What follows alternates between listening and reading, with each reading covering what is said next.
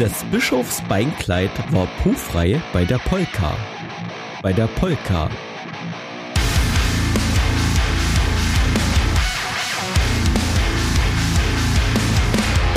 Scene Band Bootcamp, der Podcast.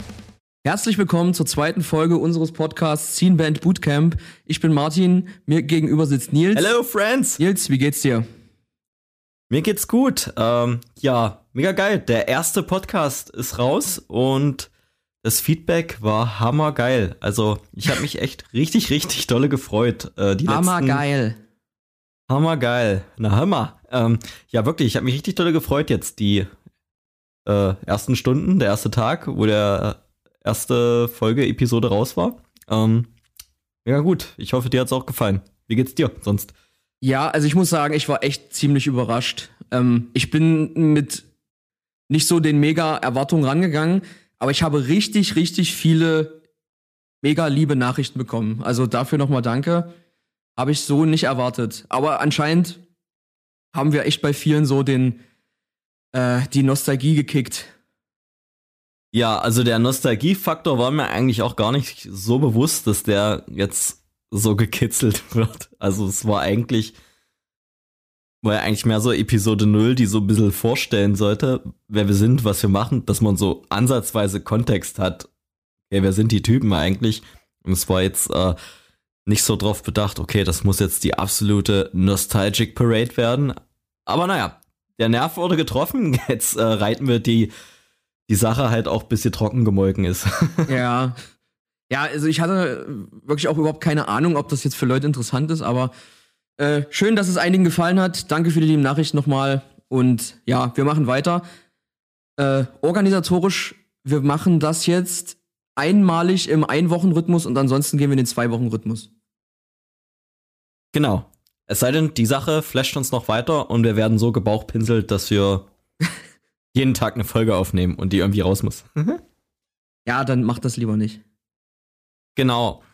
Aber, naja, let's get to the point. Martin, die Woche ist rum. Wie war es musikalisch bei dir? Gab es irgendwas Neues? Du hast schon äh, vorhin im Auto angekündigt, dass es bei dir ein bisschen verrückt war.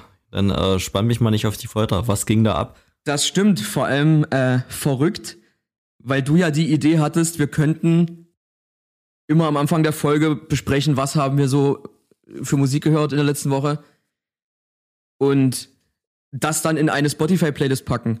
Und wenn ich mir dann vorstelle, ich packe die Bands, die ich diese Woche gehört habe, in eine Playlist mit irgendwelchen Schweinemörder-Bands, die du wahrscheinlich gehört hast, das, äh, könnte, oh ja. ziemlich, das könnte ziemlich interessant werden. Naja, dann schieß los, was gab's? Also, man muss dazu sagen, Nils und ich, wir waren am Samstag bei einer Party. Und ähm, wir waren auch ein bisschen betrunken, sag ich mal. Und am nächsten Tag habe ich es dann wie Arthur Spooner gemacht und mich in die Wanne gelegt und Enya gehört. Ich kann nur sagen, à la Bonheur, wirklich. Die Frau hat die Stimme eines Engels. Genau, aber das haben wir hart angekündigt, dass wir das alle machen in, im Auto auf der Rückfahrt. Und wer hat's, und wer hat's gemacht? Ja, du hast es gemacht. Alle haben davon gelabert, aber nur du hast es gemacht. Ja, bin ein richtiger Macher, was Enya angeht, das stimmt. Nee, aber ohne Scheiß, es war ultra entspannt, also. Und die hat auch viel mehr Hits, als man denkt. Aber wurde die nicht auch berühmt durch irgendeinen Soundtrack? Die, ähm, War das nicht irgendein Film? Die hat auf jeden Fall bei Herr der Ringe was gesungen. Genau, genau. Ich hatte es jetzt auch irgendwie auf der Zunge. Irgendwas mit Elrond habe ich da gelesen. Aber ich bin jetzt auch nicht so der, der mega Herr der Ringe-Nerd. Dennoch, dennoch immer geile Musik gewesen. Aber das liegt ja dann an dir in der äh, dann kommenden Playlist Enya wohl überlegt zu platzieren. Zwischen, ähm, Zwischen Full of Hell und wie heißen sie? Gate Creeper oder wie das? Gerne, auf jeden Fall eine Achterbahnfahrt wird das. ja. Als nächstes, ich habe keine Ahnung mehr, wie ich drauf gekommen bin. Ich habe auch in der letzten Folge so ein bisschen meine Heavy Metal, Classic Rock, Power Metal Phase unterschlagen. Aber auf jeden Fall habe ich diese Woche Van Halen gehört. Uh, RIP. Da werde ich auf jeden Fall den Song Dreams in die Playlist packen. Das ist wahrscheinlich so eine Band, mit der du gar nichts anfangen kannst, oder? Nö, Van Halen war eigentlich äh, für mich jetzt zu meiner, äh, vielleicht wer es weiß, ich habe früher gerne und oft bei einer Rockdisse namens School of Rock aufgelegt. Oder mache das vielleicht auch wieder, wenn die Party irgendwann sein kann, darf. Sa sagt mir gar nichts. Äh, Van Halen war immer äh, beliebt bei mir zum Abspielen und auch beim Publikum. Also das, äh, ich verbinde da sehr viele äh, Filmrissnächte mit. Na gut, dann tut's mir leid, dir das unterstellt zu haben. Ähm, aber ich fand, Van Halen war auch gerade für jemanden, der irgendwann mal angefangen hat, Gitarre zu spielen, so ein, eigentlich so ein, so ein Must-Have, weil jede Band, die geile Gitarristen hatte, war das eigentlich so, so ACDC, Van Halen. Ich habe äh, Van Halen habe ich immer mit äh, Zurück in die Zukunft äh, verbunden. Da gab's ja die Stelle, wo Marty McFly seinem Vater die Kopfhörer aufsetzt und dann irgendwie nur so ein äh, Gitarrenband äh, abspielt von ähm, Van Halen. Das stand da, glaube ich, auch auf dem Tape. Ich krieg da die übelsten Karate-Tiger-Vibes. okay, oder so, genau. Und gerade dieser eine Song, von dem ich gerade geredet habe, Dreams, ich glaube, dass der irgendein, in irgendeinem Film aus den 80ern, dass der da irgendwie ein Soundtrack war. Aber ist auch egal. Was habe ich noch gehört? Ich habe Landmarks habe ich gehört. Die haben auch ein paar neue Songs und ein richtig geiles Live-Video von einem Set, von einem kompletten Set hochgeladen. Und äh, ich finde, der Live-Sound von, Land von Landmarks ist einfach jedes Mal absolut unerreicht. Auch wenn das jetzt schon ganz schön, äh, die Latte ganz schön hochgesetzt ist, aber es ist wirklich so, der Gitarrensound ist für mich absolut beste. Ah, geil. Ähm, das sind Franzosen, oder? Ja. Man, man hört sicher nicht raus, den äh, typisch französischen Sound, aber ich war auch sehr überrascht, als, als ich hörte die. Äh, Was ist der typisch französische Sound? keine Ahnung. Stell mir vor. Mit so einem Leierkasten vor so einer. so Leierkasten auf der Champs- Champs-Élysées. Ja, ja, oder besser gesagt, ich finde, die Band klingt auf jeden Fall nicht European. das stimmt. Aber die haben einen Song, wo er französisch rappt. Das ist richtig krass. Also er kann auch ziemlich krass rappen. Okay, Hut ab. Äh, das auf jeden Fall zu verbinden. Französischer Rap und Metalcore ist ja jetzt auch nicht äh, Ja. most common. Also, also in, in der Sparte französisch rappen habe ich zum Beispiel ziemlich Nachholbedarf. Obwohl ich mal französisch Leistungskurs war. Okay, dann vielleicht auch äh, die Frage ans Publikum. Gibt es französische Rapper, die wir unbedingt auf dem Tacho haben sollten? Oder kann jemand von euch französisch rappen? Oh ja, ist jemand von euch vielleicht französischer Rapper? Das, äh, Durch Zufall. Man, man, man, man weiß ja nie, ne? ey, keine Ahnung, das ist ja auch vielleicht eine, eine Nische, die einfach an mir vorbeiging, aber voll groß ist. Kann ja sein. Vielleicht wird das einfach das nächste Ding und wir könnten das jetzt starten. Genau, ich, äh, ich werde jetzt äh, French Rapper. Nils äh, Sakewitz. Genau, und äh, Stray from the Path haben einen neuen Song rausgebracht. Den hast du bestimmt schon gehört, weil du bist äh, dicke mit denen. Ich bin voll dicke, weil ich bin nämlich, ich bin Twitch-Follower von denen. Und bin auch in der Discord-Gruppe, deswegen, die haben letzte Woche schon den Song dort quasi pre-released, so auf Vertrauensbasis, dass den niemand liegt. Und da habe ich mir den schon angehört. Äh, bist du quasi Familie? Ja, na, genau. Wir waren ja auch mal äh, mit Inner Space in dem New Music Friday vom, von Tom von Stray from the Path. Und jeder von uns hat's verpasst. So dicke sind wir mit denen. Äh, sorry, Stray from the Path. Und Tom von Stray hat mal bei mir auf der Couch gepennt und sein Handtuch hier vergessen. Und das nehme ich immer noch als ähm, Handtuch, äh, was auf dem Boden liegt, wenn man mit nassen Füßen aus der Dusche kommt. Also, ich dachte für, für Nein, nein, das ist nicht mein Gesäßhandtuch oder das, mein äh, was, Gesäß. welches du nimmst. Du redest so, als hätten wir für die letzte Folge eine Rüge von Spotify bekommen. Ähm, Leider hatten wir nicht, aber wir sind noch am Anfang und da drücke ich mich noch mit äh, wohlgehobener Zunge aus. Also, Ja. ja. Der gute Tom hat bei mir sein Handtuch vergessen und ich nehme es nicht für die Stelle hier. Ja, ansonsten musikalisch bei mir in der Woche. Ich habe mich natürlich bei Musikschule Fröhlich angemeldet. Ganz klar. Nachdem du so von denen geschwärmt hast. Oh ja, äh, Shoutout an Musikschule Fröhlich, ähm, Sachsen-Anhalts Finest. ähm, ich habe da auch ein bisschen Recherche betrieben. Die sind richtig gut bei äh, Instagram am Start. Ähm, Shoutout fürs Dranbleiben und ähm, ja, Musikschule Fröhlich. Gut für die. Weitermachen. Oder auch nicht. ja. Ansonsten will ich- würde ich gerne noch Stand Atlantic in die, in die Spotify-Playlist packen und dann wär's das auch von mir. Wie lief's bei dir? Oder was lief bei dir? Haha, ähm, ja. Also bei mir war es wieder gewohnt ballerisch. Also für, für die von euch, die mich kennen oder für die, die mir nahestehen oder halt auch nicht. Ich habe seit zwei, drei, vier Jahren habe ich eigentlich einen relativen so Heavy Trip oder rutsch immer mehr ins, ins Schlimme ab. Mein Schlimmes. ähm, genau. Aber gut, was, was ging ab? Das neue Album von Author and Punisher, Cruella wird das, glaube ich, ausgesprochen. Ähm, Gottes hat Willen. mich sehr, hat mich äh, sehr getoucht. Da fand ich das alte Album Beastland, Beastland fand ich schon sehr gut. Das ist so Industrial Metal Doom. Hätte ich früher gehasst, solche Musik, aber der macht das irgendwie gut. Dann fand ich. Industrial Metal Doom. ja, also klingt eigentlich schon wie eine Doom-Band, aber so sehr elektronisch. Und ist alles ein Typ. Kann ich mir wirklich gar nichts drunter vorstellen. Aber äh, mach weiter. Genau. Aber das neue Album ist so sehr äh, atmosphärisch und hat so Vibe und ist gar nicht so heavy und düster. Aber höre ich sehr gerne beim Autofahren und bei der Arbeit so. Das äh, lässt mich so ein bisschen abschalten. Dann haben wir mit Inner Space unsere erste Show bestätigt bekommen. Und da sind Guild Trip Headliner am 2.4. in Erfurt. Und da habe ich die Chance genutzt und habe mir die neue EP Rain City angehört. Und ich muss sagen, die ist echt geil für modernen Hardcore. Ich hatte jetzt unter Guild Trip hatte ich jetzt nicht so richtig einen aktuellen Sound im Kopf und dachte, die wären schon so ein bisschen stumpfer und rougher produziert. Ich weiß jetzt nicht, ob du reingehört hattest, aber das ist echt richtig, richtig äh, gut gemachtes Geballer. Und der Sänger singt auch nicht so bitter und stumpfmäßig, sondern der hat so eine richtig äh, fauchige, äh, angepisste Stimme. Also Nee, Shame on Me habe ich noch nicht ausgecheckt. hör mal Aber rein. Und die haben sogar Clean Parts, die sehr, äh, sehr gut oder gar nicht so schlecht sind. ich bin da all, allgemein immer nicht so schnell. Ich habe ja auch erst, dieses Jahr war das noch, habe ich erst Turnstyle für mich entdeckt. Ah, okay.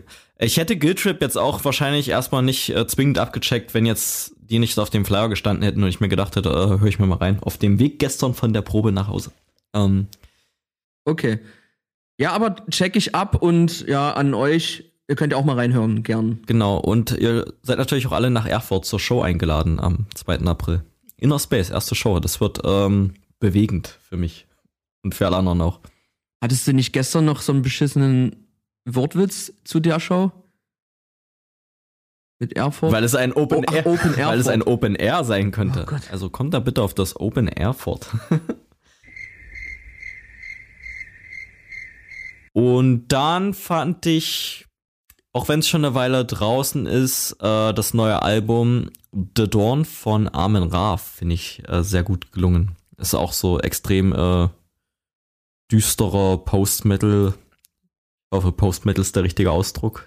Sorry, falls Armin Ra-Fans zuhören. Aber ja, eine sehr, äh, Beleidigt Nils, wenn er falsch liegt, aber ja, beleidigt mich bitte heftigst. Ähm, ich bin jetzt auch erst mit der Platte so richtig auf die Band gestoßen, hatte die immer mal so ein bisschen auf dem Tacho. Ähm, genau, aber das Album hat mich jetzt richtig abgeholt. Ist auch der pure Vibe. Ähm, richtig gut. Amen Ra, der Dorn. Ähm, genau, richtig gut. ich habe die auch schon oft gehört, also so vom Namen, dass irgendwer gesagt hat, unbedingt auschecken, richtig geil. Aber ich bin auch noch nicht dazu gekommen. Ich höre immer, immer, eigentlich immer dasselbe. Es sei denn, es fällt mir wirklich direkt vors Gesicht. Oder ich warte schon übelst sehnsüchtig drauf. Ansonsten habe ich jetzt so die letzten ein, zwei Wochen sehr viel Sachen so revisited, wie man sagt. Äh, so sehr viel 90s Death Metal, Morbid Angel habe ich sehr viel gehört. Cannibal Corpse, die Chris Barnes Era Sachen habe ich äh, viel gehört im Auto. Irgendwie so gerade für Autofahrten ist irgendwie immer so 90s Metal gerade so mein Griff in eine Schublade. Um, ich habe mir einen äh, YouTube-Tutorial angeguckt, wie man äh, Bandlogos in einem Chrome-Look designt und da hat der Tutorial-YouTuber hat dafür Obituary Slowly Reward, das äh, Albumcover als Referenz genommen, weil die auch so ein Metal-Chrome-Logo hatten. Dann hatte ich dazu auch Obituary, selbiges Album gehört. Ähm, ja, auch 90s Death Metal. Ähm, ja. Das ist gerade so mein Vibe. Richtig alternativ, was du machst, ey. Ja, ich, äh, Und ich komme mit Enya. das passt auf jeden Fall. Das gibt sich richtig die Hand, auf jeden Fall. Das stimmt. Das gibt sich gegenseitig die Klinke in der Hand. Enya und äh, Obituary oder wie es hieß. Aber ähm, Shoutout an unseren Sänger Erik von Inner Space. Der hat am Samstag eine richtig gute Emo-Party geschmissen und ich habe zu Tränen gesungen zu allen guten äh, Emo-Hits aus den äh, 2000er Jahren. Äh, auf jeden Fall Shoutout an Erik von Inner Space für die geile Party, die er für uns vorbereitet hat und dann ins Bett gegangen ist. Und ja, Martin, äh, pack auf jeden Fall noch ein paar geile Emo-Songs in die Playlist. Ja, auf jeden. Und weil du gerade Erik sagst, äh, Welk, seine Band, die haben eine neue EP rausgebracht. Genau. Seine andere Band. Genau. Erik, der hat nämlich noch eine andere Band genannt Welk. Welk, Welk. Erik, mach uns dafür dumm in den Kommentaren. Ich denke mal Welk, weil die Songnamen sind ja auch so auf Deutsch. Okay, genau.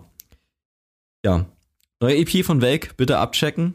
Kommt auch in unsere Playlist. Ich habe heute schon geguckt, sogar bei Spotify. Ist ja auch immer nicht üblich für. Ich habe mir das sogar angehört. Äh, ist ja auch immer nicht üblich für Raketenpunkrock, wie er gestern noch meinte.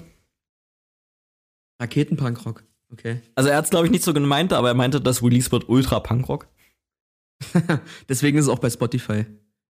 Genau, genau. Ja, Erik, da habe ich dich jetzt richtig geowned. Da wir jetzt aber unsere eigene Band, die wir äh, in der Space, die wir ja auch erst kürzlich gegründet haben, ähm, ein paar Mal geteasert haben, geht's vielleicht auch gleich weiter zum eigentlichen Thema der heutigen, heutigen Episode. Sorry. Ähm, und zwar. Bevor wir das machen, möchte ich hier kurz, kurz noch was einblenden. Und das ist Nils Warm-up-Routine für diesen Podcast. Danach machen wir direkt weiter.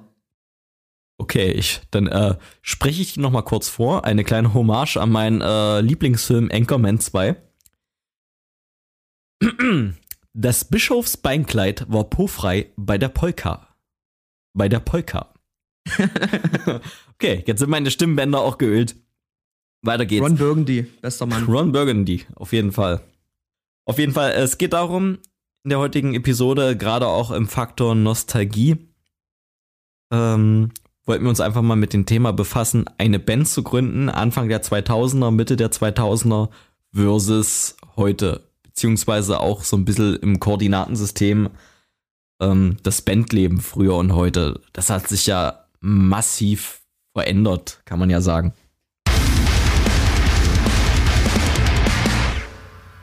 Also ich kann, ich kann sagen, die Bandgründung bei mir, ich hatte zwei Bandgründungen in den 2000ern. Also einmal aktiv als jemand, der das inszeniert hatte. Das war meine alte Band äh, Blonk. Manch einer wird sich erinnern, manch einer nicht. Für alle, die damit nichts anfangen können. Blonk war eine Band aus Dessau als Pop-Punk-Band und Blink 182 Rip-Off gestartet. Später dann sehr schnell ins Emotionale abgerutscht und dann ins. Äh, Ach, Blonk wegen, wegen Blink, hä? Ja, ja. ja. Das, ähm, das haben wir uns damals nicht vom Brot nehmen lassen mit 16. und genau. Wir haben dann so ein bisschen so jeden Trend ausprobiert, der so angesagt war und sind dann irgendwann beim, beim Metalcore eigentlich äh, gelandet. Könnte man schon sagen. Und ja, das war so eine Evolution von, ich sage mal, drei, vier Jahren. Aber interessant war es damals noch, wir waren ja alle noch mehr oder weniger Kids. Die Band wurde gegründet, bevor die Instrumentenverteilung klar war. Das ist äh, heute unvorstellbar. Aber ich weiß, mein äh, guter Freund Dave und dann auch Gitarrist, Grüße an Dave, hatte halt schon eine E-Gitarre zu Hause und der, der hatte das Instrument einfach nur. Er konnte nicht mit. Äh, Damit ist er mehr als qualifiziert, jetzt Gitarrist zu werden, völlig klar. Genau. Also stand völlig außer Frage, dass Dave. Dave war wirklich ein guter Gitarrist zu der, zu der Zeit und ich bin sicher, dass er heute noch. Aber es wurde nicht abgefragt, Dave, wie ist dein Können an der Gitarre? Das pure Besitzen des Instrumentes hatte ihn qualifiziert, der Gitarrist in der Band zu sein. Das hat niemand in Frage gestellt oder irgendwie äh, bezweifelt. Ja, du hast die Gitarre, du bist der Gitarrist. Äh, aus die Maus. No-brainer. Genau. Dann hatten wir noch meinen guten Freund Max am Start. Grüße an Max. Max hat dann gesagt, na, ich finde irgendwie Trommeln irgendwie geil.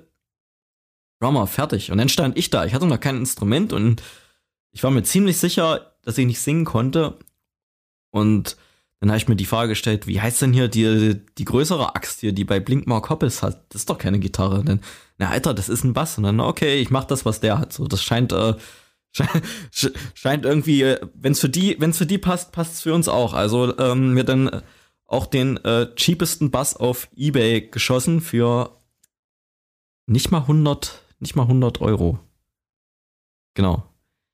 Es war ein so ein Precision-Nachbau. Den habe ich mir gekauft und habe dann auch ein paar Lessons genommen. Und ja, aber zu dem Zeitpunkt. Bei Musikschule Fröhlich. Nee, nee, das äh, Melodicas-Game äh, habe ich dann auch geskippt. Ich war dann beim guten Peter Lenzer. Dem folge ich. Ach ja, stimmt. Folge ich auch immer noch bei Facebook. Also Peter, falls du zuhörst, äh, ja, danke nochmal für die vielen Stunden am Bass und die Geduld mit mir. Auf jeden Fall habe ich auch Unterricht genommen, weil das habe ich gebraucht. Und man stellt sich jetzt vor, alle haben sich ihre Instrumente besorgt, aber da ging ein gutes halbes bis dreiviertel Jahr ins Land von der Bandgründung, bis da jeder mit seinem Schrapel in der Garage stand. Und wir erstmal sagen können, okay, jetzt hat jeder was, was er in die, äh, in die Steckdose stecken kann. Und ähm, ja, dann wurde der erste Ton gespielt, aber wir haben ohne ohne Pause die Band schon als das nächste fette Ding äh, beworben in der Schule und auf dem Pausenhof. und keine Ahnung, wie vielen Leuten ich da erzählt habe, ja, ich habe jetzt eine Band und es geht voll ab und wir schreiben jetzt Songs. Und das war auf jeden Fall, auf jeden Fall hatte ich dann noch keinen Bass. und das war eigentlich eher mal so, ein, so eine Gang, mit der ich rumhänge, die vielleicht irgendwann mal Musik macht, aber man hat es auf jeden Fall schon so verkauft wie, naja, ihr werdet schon sehen, das wird richtig geil und dann werden wir es euch allen zeigen. Wir wissen nur noch nicht wie. Und genau. Ja, dann haben wir auch, dann haben wir auch ähm, Songs geprobt, gespielt. Wir haben dann ein bisschen was nachgespielt. Äh, äh, fürchterlich. Alles total für den Arsch. Kannst du total vergessen, was da rauskam so. Und ja, dann ging es aber lo. Wie viele Jahre sind? Ja, okay. Ich sag jetzt mal, es war vielleicht alles in einem Jahr. Und wir haben so in allen möglichen Garagen von unseren Eltern geprobt bis es irgendwann nicht mehr ging und wir einen Proberaum brauchten. Und wir haben dann auch relativ günstig für 40 Euro im Monat einen Proberaum dann in Dessau bekommen. Auch eine Sache, die heute wahrscheinlich nicht mehr so funktionieren würde. Und da gibt es auch eine mega lustige Story. Der erste Proberaum in Dessau, den wir nicht hatten, der hatte kein Klo. Und ähm, mit 16 musste man denn dann kreativ werden. Jedenfalls wurde unser Schlagzeuger Max gesagt, Max ist damals für uns durch die Hölle gegangen. Max wurde damals zum äh, Proberaumchef zitiert, als er zufällig trommeln war im Proberaum. Und Max musste sich dann für die ganzen äh, Beutel im Keller erklären, die dann da lagen. Alter! Konnte es denn aber auf eine andere Band schieben, die damit nichts am Hut hatte. Und die haben dann übelst Ärger gekriegt. Ähm, und kam ins Gefängnis. Ähm, ja, das war dann Auslöser für so eine kleine Proberaumfehde, die es dann auch noch gab. Aber äh, ja, da kamen wir noch mal mit einem blauen Auge davon. mit einem blauen Sack. genau. und das war so das Ding. Wir haben dann auch, das war so ein Jahr und das Jahr darauf haben wir dann wirklich auch nur Shows in Dessau-Weidersee und in Dessau-Mildensee gespielt. Wir haben dann bei André Sando, auch bekannt als Schlagzeuger von Leaf und damaliger Schlagzeuger von Nuclear Nature, haben wir dann damals in der Garage gespielt, in der Garage der Eltern. Und die ganze Nummer hieß das Garage Massacre. Alter. Und in die Garage hat vielleicht ein Kleinwagen reingepasst und eine Werkbank. Jedenfalls stand da eine volle Backline drinne, eine PA und bestimmt keine Ahnung, da waren 50 Kids in der Garage, die haben einfach nur gepokt und sich die, äh, die Schädel eingeschlagen und alle Leute, die man kannte, standen da in den Garten und André hatte sturmfrei und das war einfach nur eine übelste Sauerei, die ganze Veranstaltung. Ähm, ja, aber war. Und ist André da mit einem blauen Auge davon gekommen? Ja, also André war. André war da auch mal der Gönner. Der hat da der hat da keinen Stress gemacht, wie hier, äh, passt mal auf meinen Garten auf und so. Nee, das war, ähm, der war da echt noch charmante Gastgeber. Also, das war eine, das war eine absolut geile Party. Wir haben dann auch bei meinem guten Freund Markus Jankowski zu Hause gespielt, beim Rock am Knödel. Das war sein Spiel. Hier werden die Names gedroppt ohne Ende. Genau, genau. Der gute, der gute Knödel hat bei sich zu Hause dann äh, seine, seine, seine Grillecke zur Verfügung gestellt und wir haben da gespielt und da ging auch auf dem Kartoffelbeet bei Jankowskis eine gnadenlose Pogo ab. und Ey, das ging dann so weiter. Wir haben, je, wir haben jede Woche dann nur so Rumpelgigs gespielt, dann auch auf dem Weiderseer Sportplatz bei irgendwie der Abschlussfeier der ersten Herrenmannschaft durften wir denn da auch spielen auf so einer zusammengeschossenen Bühne aus Paletten. Und der Deal war, wir dürfen alle spielen, was wir wollen, wenn wir noch den, äh, die Mannschaftshymne vom SG Empor Weidersee vertonen. Alter, what the fuck. Und das war auch einfach nur ein übelstes Sauflied, wo die äh, Mannschaft vom Nachbarort auch noch auf, aufs Übelste beleidigt wurde im Text. ja, somit haben wir uns rumgeschlagen und das alles war äh, flankiert von übelst den Proberaumpartys. Also jedes Wochenende, wenn wir nicht so eine der besagten Konzerte gespielt haben, gab es Proberaumpartys, wo die halbe Schulklasse im Proberaum rumgeschimmelt hat. Und ähm, ja, auch die Situation mit diesen, wie gesagt, Beuteln im Keller hat sich dann auch zugespitzt durch solche Partys. genau, aber das war im Wesentlichen ähm, mein Start mit Blanc. Ich war dann später nicht Gründer, aber ähm, Gründungsmitglied von einer Band namens Handshake Affair. Und ja, der eine oder andere, der aus Dessau kommt, oder der, die oder ein oder andere, die aus Dessau kommt, wird vielleicht auch Handshake Affair noch kennen. Da ging es dann etwas seriöser zu. Haben dann da auch, keine Ahnung, ähnliche Erfahrungen gemacht, erste Tourneen gespielt. Aber ja, diese ersten zwei Jahre mit Blanc, das war einfach nur köstlich. Kann ich nicht anders sagen. Also ich habe noch nie erlebt, wie man für das Scheiße sein so viel Lob geerntet hat. Aber naja, ähm, unvergessene Jahre. Martin, wie war es bei dir? Ga gab es auch äh, eine Phase, wo ihr die Gärten in Niesau und Möst gerockt habt? Oh, wie du das aussprichst, ganz schlimm. Möst? Heißt es nicht Möst? wie, äh, nee. mit E, ohne T? Möst. Ach so. Most, nur mit Ö. Okay, sorry an alle, Mös an alle Aber- Möster. Ich, ich will jetzt auch nicht zu sehr ins Detail gehen, wo ich herkomme, weil da stehen halt zehn Häuser und dann kann man das mit ziemlich hoher Wahrscheinlichkeit mein Haus finden. Oder mein ehemaliges Haus. Was auch immer. Ähm, also so krass war es bei uns nicht. Wir haben uns ja mehr oder weniger in der Schule gegründet, äh, beziehungsweise mit Schulfreunden. Und da war eigentlich schon ziemlich schnell klar, wer was macht. Ähm, ich und Steven ist jetzt Bassist bei Blacktooth, by the way. Egal. Kannst du vielleicht noch kurz sagen, welches Jahr das so ungefähr war, dass man da so eine zeitliche Einordnung hat?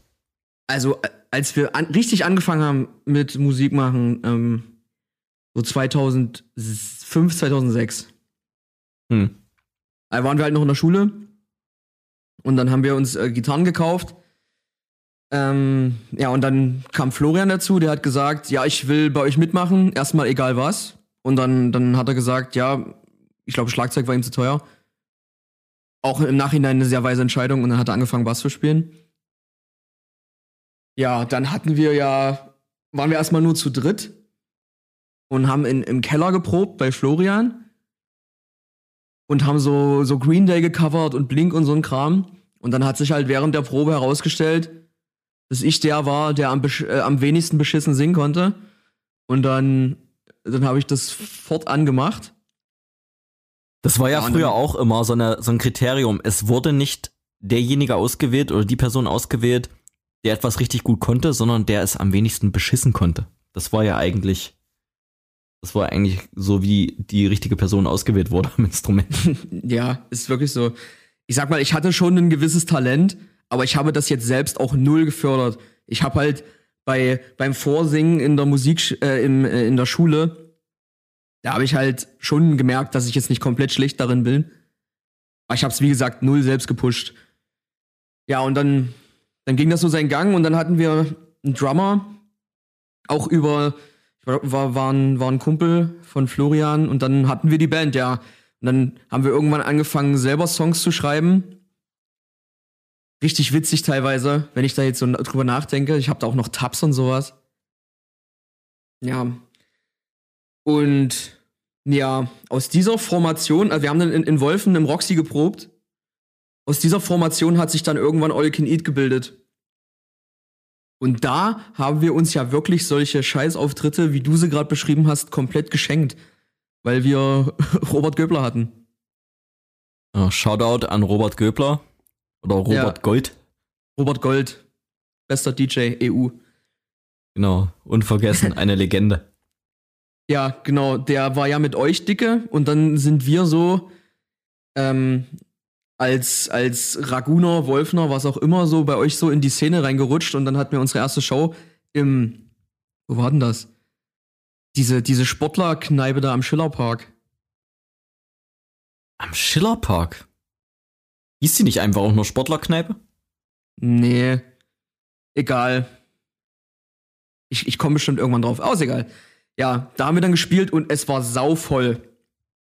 Einfach nur durch Vorschusslorbeeren, weil wir durch, durch Robert und so und äh, dann haben da noch VTS gespielt.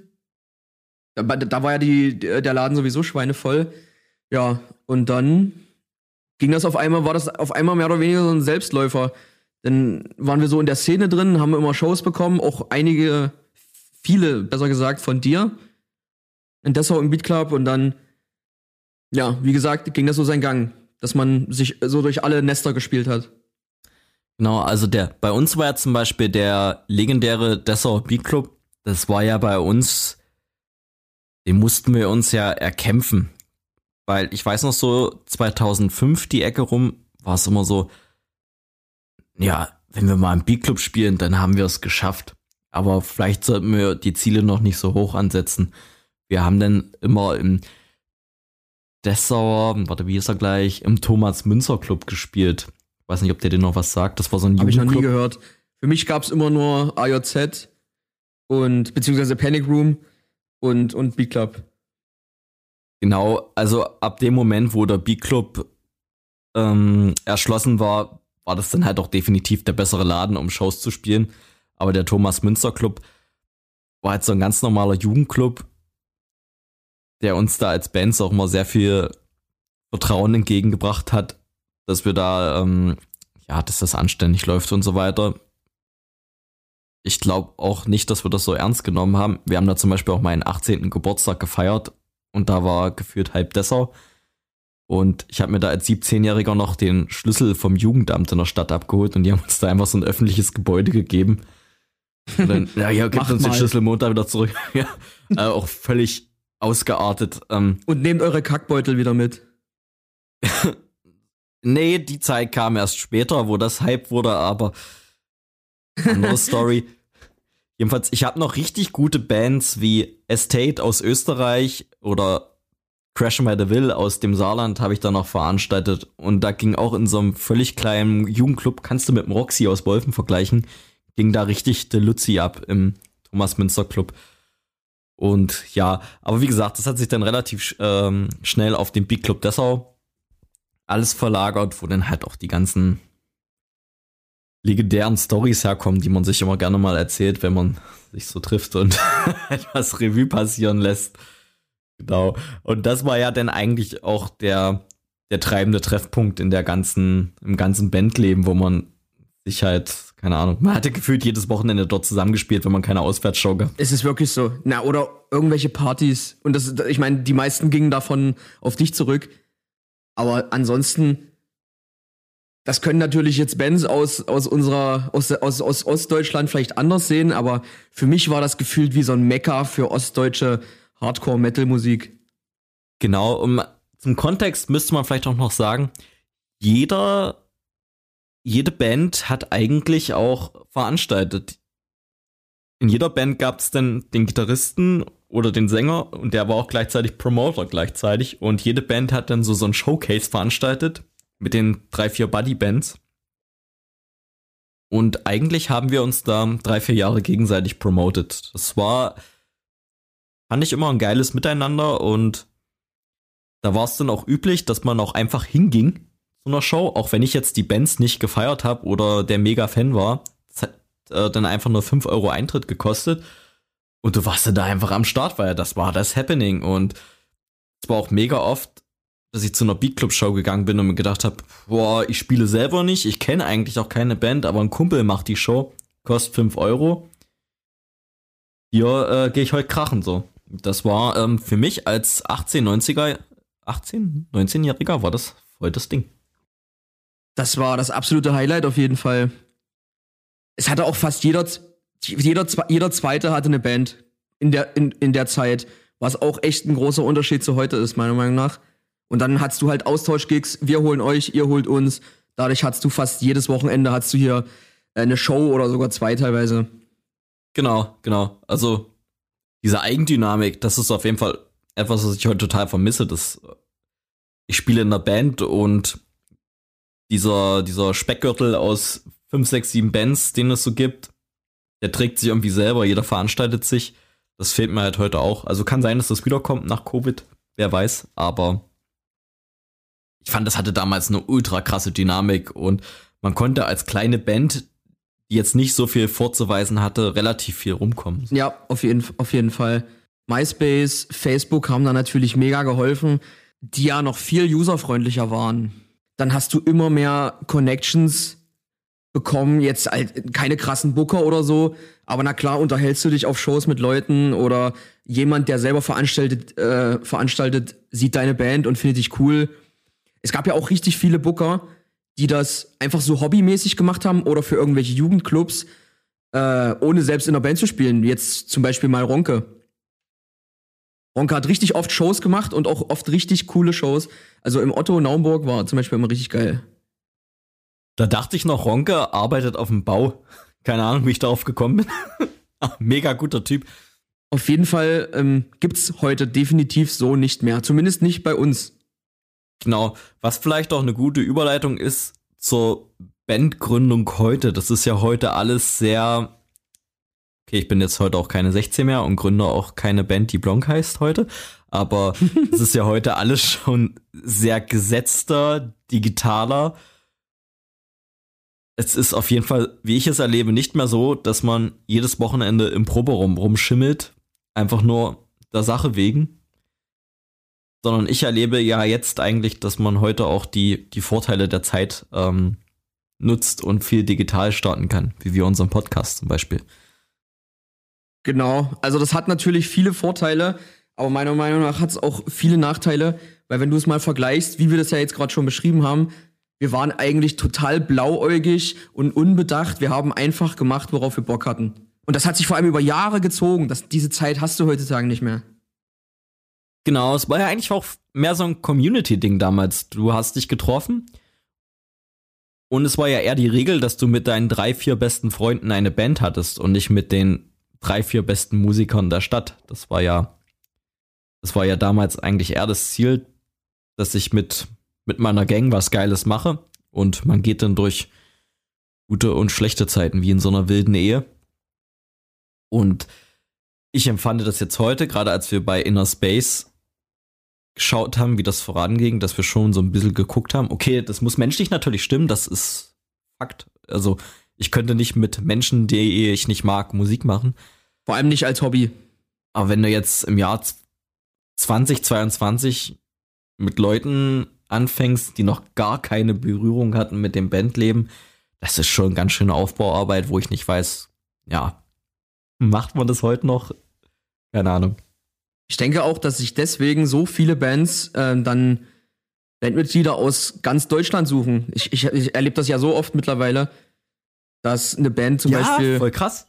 Ja, dass eine Band aus Leipzig kommt, aber die haben einen Drummer aus München oder. Genau, oder dass, dass man sich über das Internet anschreibt. Ich komme aus Hamburg, du kommst aus Leipzig, ich komme aus Köln, du kommst aus Halle, so, keine Ahnung. Lass eine Band gründen. Das, das war ja früher außerirdisch. Wer hat sowas gemacht? Ja, weil, weil früher, wie, wie wir es schon gesagt haben, jeder Zweite hatte irgendwie eine Band, jeder war irgendwie in der Szene total engagiert.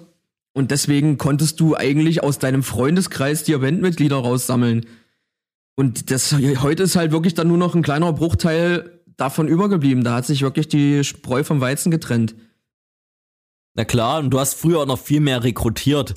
Da war denn, der, der schludrige Kumpel, der es irgendwie nicht in die Bandkonstellation geschafft hat, da hast du gesagt, ach komm, du bist so ein cooler Typ. mach hier einfach Bass. Das wird schon. Drehst dich live ein bisschen leiser. Hauptsache, du hast irgendwie ein Instrument und ein Kabel. Der Rest, der Rest schludert sich irgendwie schon so zusammen. Das war ja auch bei manchen hier und da mal gang und gäbe. Oder manche sind vielleicht auch so in, erst überhaupt in die Musik genau. gekommen. Und das ist auch so ein Thema, weil du sagtest, naja, dann nimmst du den halt mit rein und dann mach dich nicht so laut, damit es keiner hört. Du hast heutzutage halt einen viel, viel höheren Qualitätsanspruch an eine Band, weil dadurch, dass alles so krass vernetzt ist, dadurch, dass jeder Zugriff auf jeden Song auf der ganzen Welt hat, durch Spotify, durch Apple Music und Co., musst du dich einfach international ermessen lassen mit denen. Wenn sich jemand auf Spotify deine Band anhören soll, dann muss die schon auch qualitativ so klingen, dass er nicht sagt, ey, warum soll ich mir das anhören, wenn ich jetzt auch aus Zehntausenden krassen Ami-Bands auswählen könnte? Klar, für die Leute hat der Tag ja auch noch 24 Stunden und warum sollte ich mir äh, Schrammelmusik anhören, wenn ich mir Top of the Pops anhören kann in meinem in meinem Genre. Und ich weiß noch, so genauso ist ja. so früher 2004, als die besagte Band Nuclear Nature entstanden ist und ich meine Band Blonk hatte, da gab es auch immer so eine so einen kleinen nicht ausgesprochenen äh, Konkurrenzkampf so immer so, hast du schon gehört bei Nuclear Nature, die haben jetzt, die haben jetzt geilere Verstärker als wir. Fuck, wir müssen nachrüsten. Nicht, dass die uns hier den Rang als Lokalmatadore in Dessauer Ost ablaufen. Das wäre ja, das wäre ja ein Gesichtsverlust, äh, von dem wir uns nie wieder erholen werden. Und das war natürlich alles mega freundschaftlich so, aber diese kleinen Local Konkurrenzkämpfe, ich glaube, da können sich bestimmt viele identifizieren dass man so in seiner Stadt eine Band hat, gehabt hat, die so ein bisschen so ähnlich war und dann, oh, die haben jetzt mehr Friends bei MySpace als wir, jetzt müssen wir aber Gas geben. Oder die haben beim, beim, äh, beim Local Heroes haben die einen ersten Platz gemacht, wir einen zweiten Platz. Das können wir uns nicht gefallen lassen. Also so diese, diese Local-Rangeleien, äh, die gab es bestimmt ein bisschen mehr damals als heute. Heute kannst du ja echt sagen, okay, Ami-Band XY klingt irgendwie eine Ecke fetter als wir. Wir gehen ins Studio und tüfteln, wie wir es machen. Das ist ja heute wahrscheinlich eher so ein bisschen ja. der Ansatz. ich glaube, glaub, das liegt aber auch daran, dass wir damals halt mehr oder weniger einfach noch Kinder waren. Also, wir waren halt irgendwelche Kids und, und dann hatten wir auf einmal jede Woche eine Show und dann kriegt man auch ein bisschen Zuspruch und so. Und dann denkst du ja schon in dem Alter, dass du übelst geil bist. Aber ähm, heutzutage denke ich mir dann halt, ja, okay, wenn dem jetzt hier was Gutes passiert, dadurch wird mein Leben nicht schlechter. Aber früher war es halt wirklich ein übelster Konkurrenzkampf. Ja, klar, also das hat doch nie, ist doch nie ausgeartet oder so, oder war irgendwie böse. Aber ich weiß, im Proberaum, da wurde immer ganz genau ausgewertet, was quasi deine Nachbarband so gemacht hat. Und daran wurde sich halt auch gemessen. Ja, klar. Also Missgunst gab es da auf jeden Fall auch. Das hat man auch schon öfter mal mitbekommen. Da habe ich auch noch eine ganz lustige Geschichte aus dem Beat Club Dessau 2005. Da wurde einmal das Local Heroes veranstaltet und ich war mit zwei Bands eingeladen, also Blanc und The Handshake Affair. Und da hat so eine Oi-Band, ich glaube Timmy Derb hießen die, gab's glaube ich, hat er gewonnen. Und da waren wir entsetzt, dass ähm, die gewonnen haben, weil wir uns unserer Sache so siegessicher waren. also totaler Quatsch. Also ich, spreche da jetzt auch nur in meiner Subjektivität als 16-Jähriger.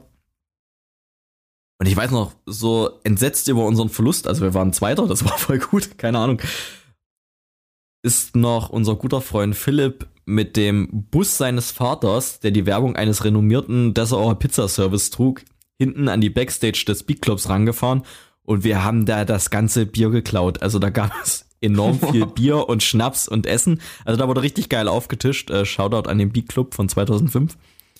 Und wir haben da alles ausgeräumt, was es da an Bandverköstigung gab, während die Band ihre Siegesfeier vorne gefeiert hat. Und ähm, kann man euch dafür noch canceln oder ist das schon verjährt? Also ich Timmy Derb, wenn ihr das hört, ich gönne euch jetzt den Sieg. 17 Jahre später.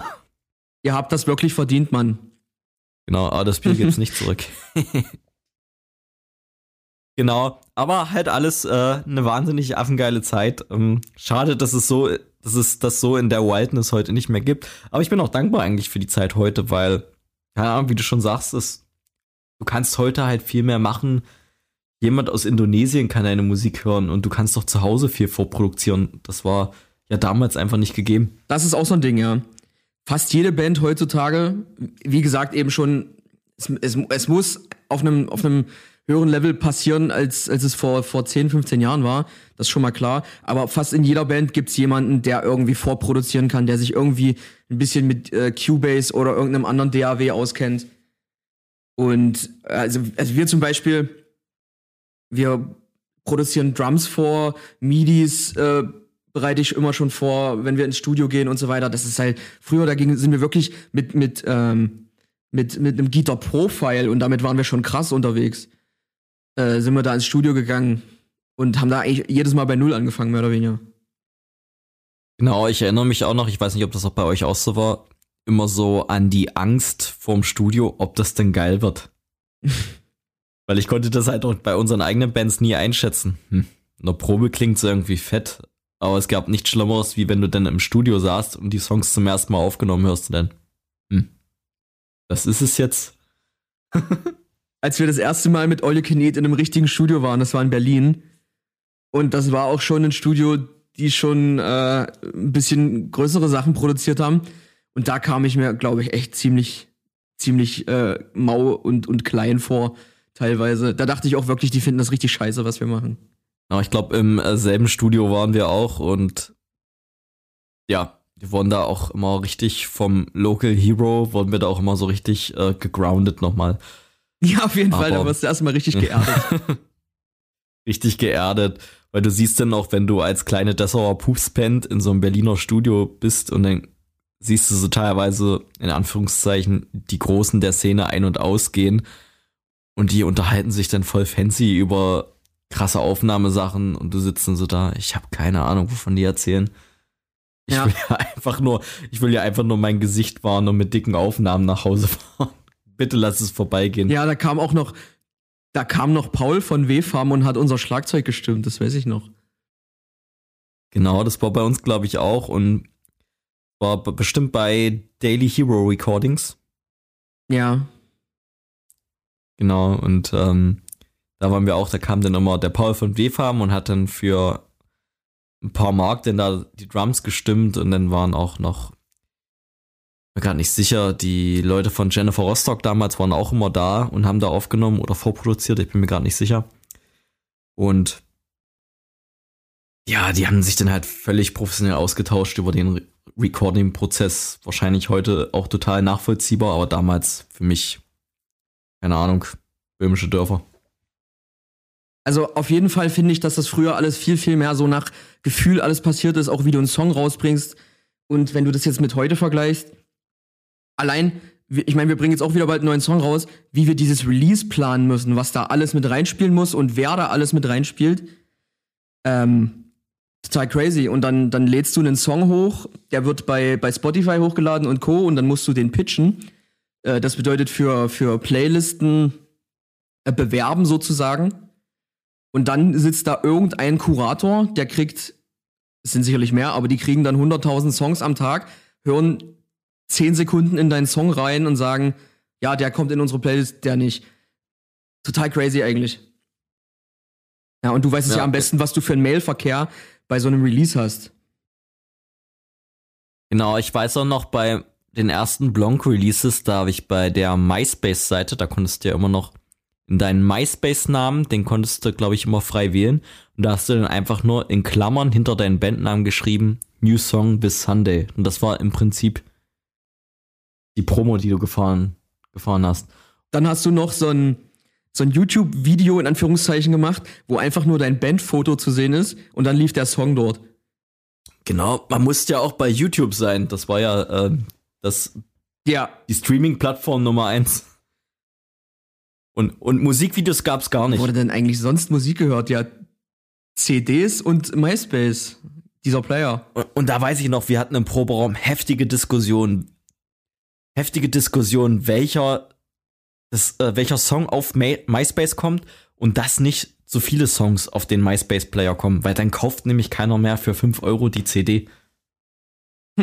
da lagen auch, da lagen auch immer die Nerven blank. Heute sagst du, ey, das muss alles hoch, der Content, sonst gehst du äh, unter. Ja, und vor allem mehr oder weniger haust du es ja for free hoch. Genau, aber da weiß ich, da. Hauptsache es, wird, Hauptsache es wird gestreamt und es erreicht irgendwie die Leute. Genau, aber da weiß ich noch, nee, nee, da sind vier Songs auf der, auf der EP. Lade bitte noch zwei bei MySpace hoch, sonst kauft sich keiner mehr die CD. Das wäre, das bricht uns finanziell völlig den Rücken. Also da muss man ganz klar sagen, das ist ein, ein Riesenvorteil auf jeden Fall. Dass, wie du schon sagtest, jeder Mensch auf der Erde kann sich deinen Song anhören. Aber dafür ist natürlich die Aufmerksamkeitsspanne für dich als Band auch so super gering. Überleg dir mal, was das früher für ein Riesenevent war, wenn du einen Song rausgebracht hast. Und heute da release du eine Single und gibst da tausendmal mehr Effort rein als früher, machst am besten noch ein Musikvideo und alles. Und dann äh, postest du deinen äh, Song und nach einer Woche interessiert es schon niemanden mehr. Genau, und wir haben ja das selber auch gerade bei Inner Space, so allein diese, diese um, ähm, Content, äh, ja, die Content-Masse, die du einfach brauchst. Du brauchst einen Teaser, du brauchst einen Trailer, du brauchst Stories, du brauchst ähm, alles in verschiedenen Formaten, als Square für Instagram, als Video für Facebook, dann als Story nochmal für Instagram. Dann stehst du da irgendwie mit 30 Files und schreibst es in deine Excel-Liste rein, an welchem Tag, auf welche Stunde genau was kommt, damit du dann einen guten Algorithmus passt. Hast denn da deine, deine vorgeschriebenen Hashtags, so die möglichst gut viral gehen. Also das wäre undenkbar gewesen, dass ich das als 16-Jähriger hätte managen können oder mich da überhaupt für interessiert hätte. Dann brauchst du einen Channel, wenn du, wo du es hochlädst, wenn du keinen eigenen hast, der gut läuft. Dann musst du vorher irgendwelche, äh, zum Beispiel Influencer anschreiben, die so Reactions machen, zumindest wenn du welche haben willst. Also die kommen meistens in, auf unserem äh, Level nicht von selbst. Dann natürlich Presse. Kennst du dich besser aus als ich, aber das der, der Umfang davon ist einfach viel, viel krasser. Genau. Und dann sitzt du nach deinem normalen Erwachsenenjob abends noch in Unterhose vorm Rechner und schreibst 300 E-Mails, wo fünf Leute antworten. Und dann denkst du dir, ja.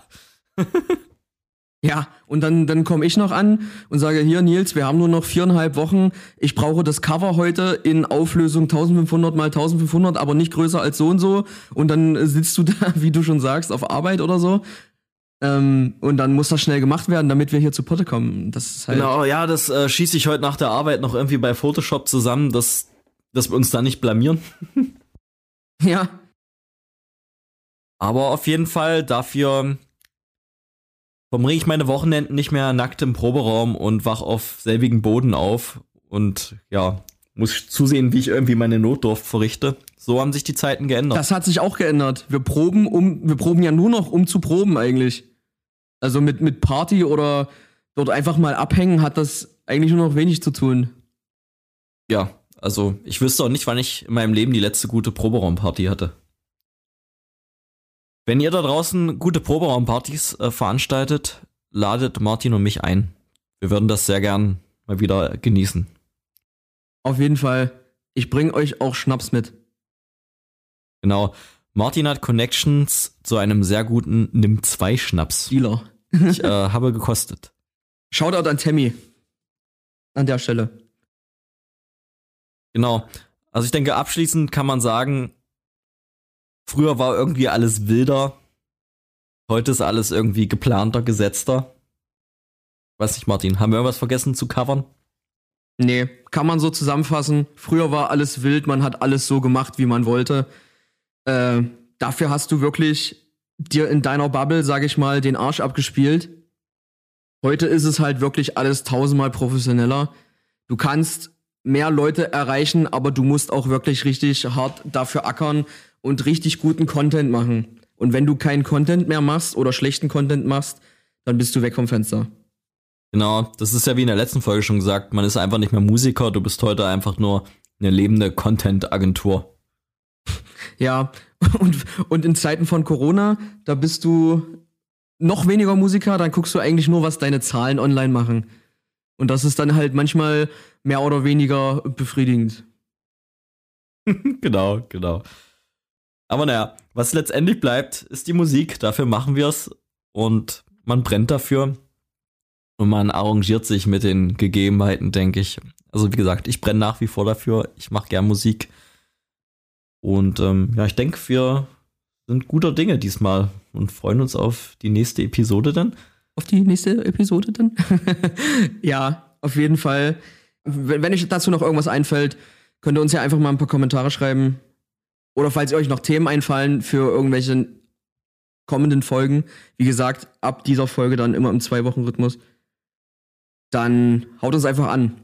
Wir freuen uns, wie gesagt, immer über Feedback und nochmal danke für, für die lieben Worte bisher. Alles klar, dann war's das von, von mir und Martin. Wir hören uns in zwei Wochen und bis dahin, macht's gut, ciao und ciao, ciao. Danke euch.